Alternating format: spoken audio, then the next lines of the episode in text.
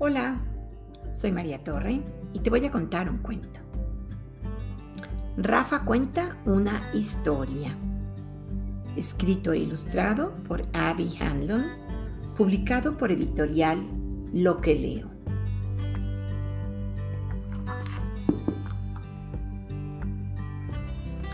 Mi maestra siempre decía, las historias están en todas partes y los niños de mi salón siempre las encontraban. Todos los días, a la hora de escribir, trataba de concentrarme.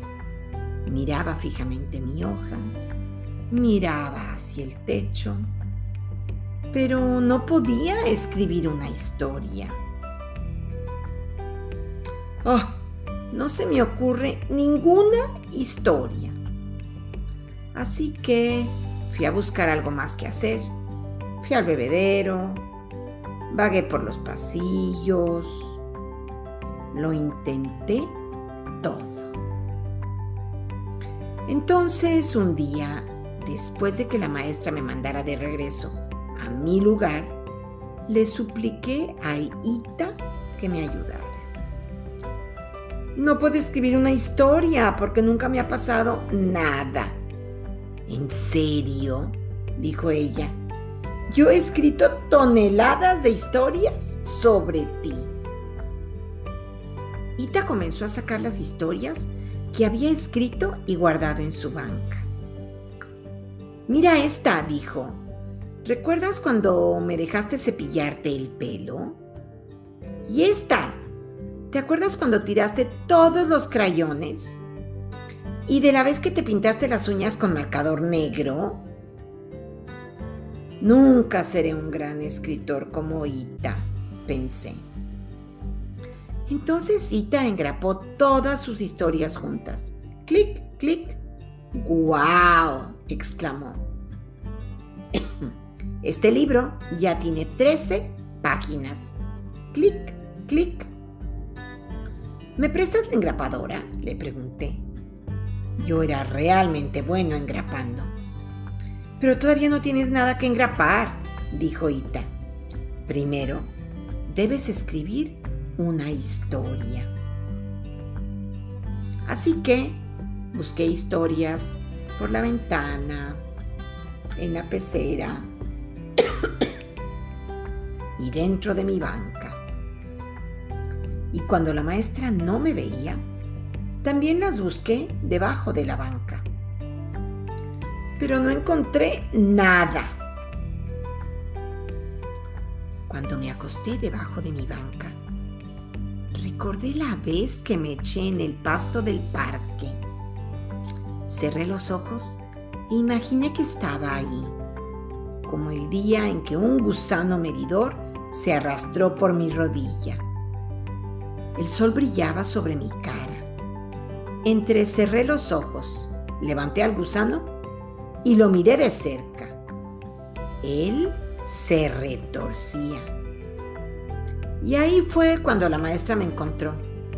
¿De qué se trata tu historia, Rafa? preguntó. Abrí los ojos. Em, eh, de, de un gusano medidor. Maravilloso, dijo ella. No puedo esperar a leer lo que escribiste pero yo no había escrito nada. Me senté y traté de escribir sobre el gusano, pero me bloqueé de inmediato. ¿Tú sabes alguna historia de gusanos medidores? Le pregunté a Ita. Ella solo puso los ojos en blanco y continuó escribiendo. Y luego la maestra dijo, Escritores, Acérquense al tapete, es hora de compartir. Rafa, ¿por qué no empiezas tú? sugirió la maestra. Fingí que había perdido mis hojas, pero no funcionó. Caminé hacia el frente del grupo. Tardé mucho en llegar. Apreté las hojas contra mi pecho para que nadie las viera. Estaba en el parque, dije cuando un gusano medidor se arrastró por mi rodilla. Todos se quedaron callados. mi corazón hizo. Pum, pum, pum, pum, pum, pum. En ese momento miré a Ita. ¡Wow! ¿En serio? ¿Estaba pegajoso, Rafa? ¿Te lo llevaste a tu casa? Y entonces todos empezaron a hacerme preguntas. ¿Tu mamá dejó que te lo quedaras? ¿Lo tocaste? ¿Era un bebé? ¿Era niña? ¿Te hizo cosquillas? ¿Le pusiste nombre? Un momento, pensé. Sí, sí sucedió algo con ese gusano.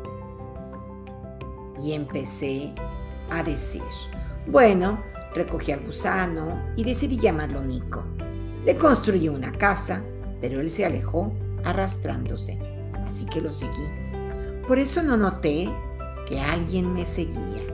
Y de repente, un bebé tambaleante y loco agarró a Nico y lo puso en su... en su pañal. Intenté conservar la calma. Ándale, bebé, le dije muy amablemente. Dale el gusano a Rafa. No funcionó.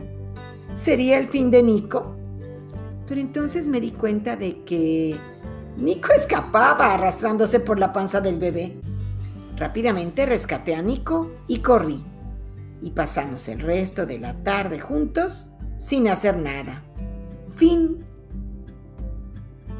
Todos aplaudieron y me echaron porras.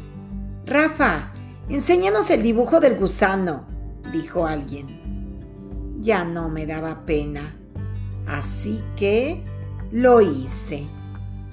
Eso sucedió el año pasado. Ahora escribo historias todo el tiempo. Las encuentro en todas partes. Y, colorín colorado, este cuento se ha acabado.